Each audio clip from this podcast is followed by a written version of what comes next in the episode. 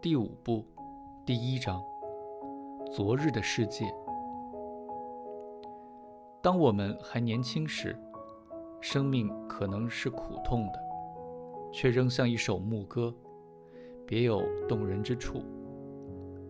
你总是贪恋稀玩，而不知长日将尽。就这样，忽然之间，二十世纪的暮色沉沉垂下，我。也已渐近成熟的年纪，在原石城，神殿般的工业建筑们依旧矗立着，可是人去楼空，铅灰色的天空下，烟囱们也已然无烟可吐。城市衰落了，昼夜不息了几十年的机器声沉寂下来，下岗分流、减员增效，大刀阔斧的推进。产业工人们离开了工厂，一段历史就此结束，像意在哀婉的电影，却没有马勒或勃拉姆斯的配乐。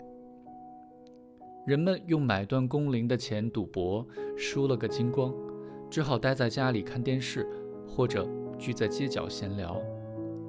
街道变得肮脏破败，路灯坏了之后，没再装上新灯泡，穷人多起来。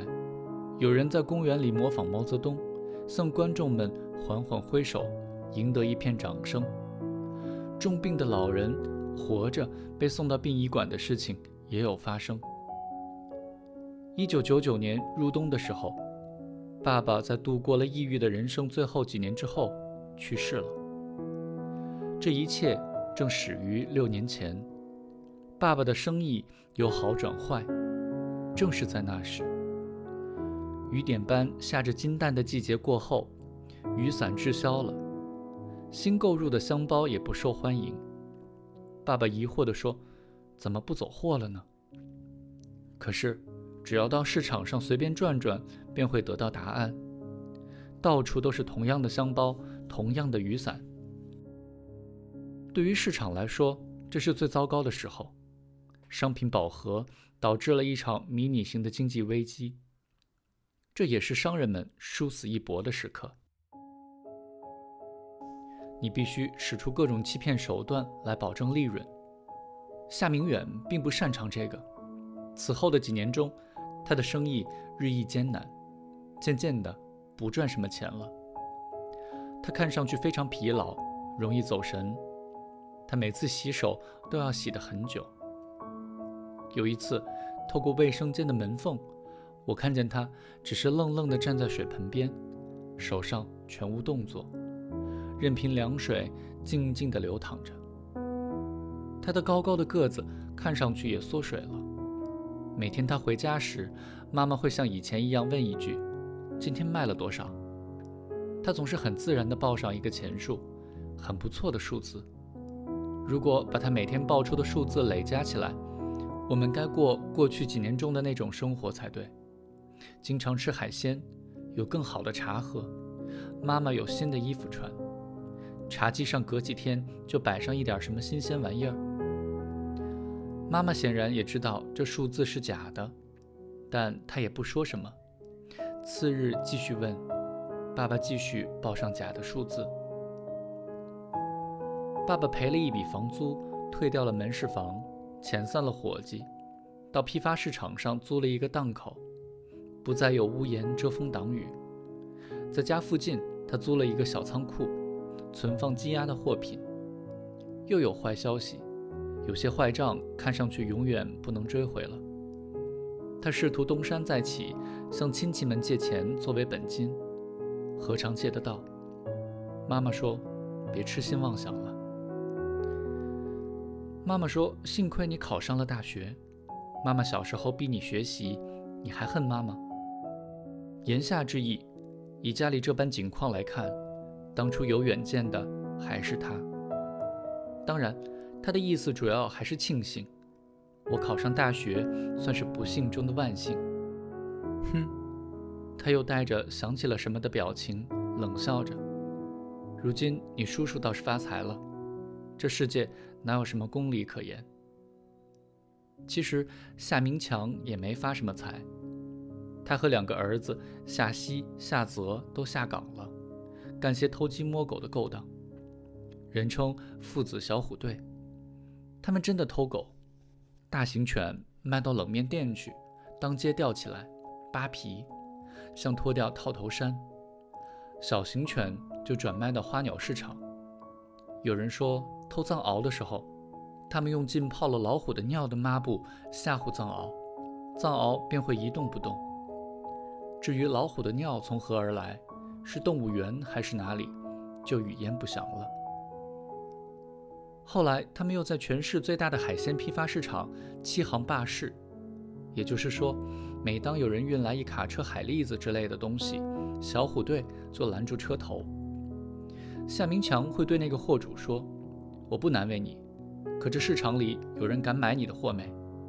让他试试。当然，没有人敢买，甚至与货主约好的买主也只能在一旁逡巡，束手无策。虽说有人足以制服他们，但是既然能够从中分得利润的话，人家又何必多管闲事呢？海鲜是挺不到晚上的，下午三点前自然要贱卖给小虎队。而他们三点一刻就会出手。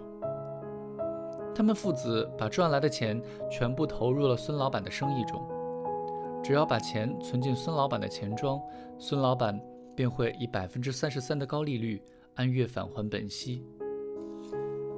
孙老板是城市的风云人物，在电视台、报纸、杂志上侃侃而谈，赞助各种体育比赛。与达官贵人乃至香港影视明星们谈笑风生，没有人信任孙老板，但人人都相信他地位稳固。三年后，孙老板跑去了加拿大，小虎队与数万市民一道血本无归。在此期间，夏明远不断的失败，到一九九七年初，他甚至只背一个口袋去市场，他已经是小贩了。乔雅说：“小贩都不这么辛苦。”这是真的。夏明远是袁石城唯一的三点半起床开始工作的小贩。便宜。这年春天的一个中午，他兴奋地对我说：“一个鱼缸在市场上要多少钱？你猜猜我买多少钱？”他拉回了一车鱼缸，足有一百只。要养金鱼，家具挪到了一起，屋子四壁。落满了鱼缸，鱼缸上方亮起电灯泡，转眼间眼前一片明晃晃的光。几天之后，鱼缸里面已经游弋着各式金鱼。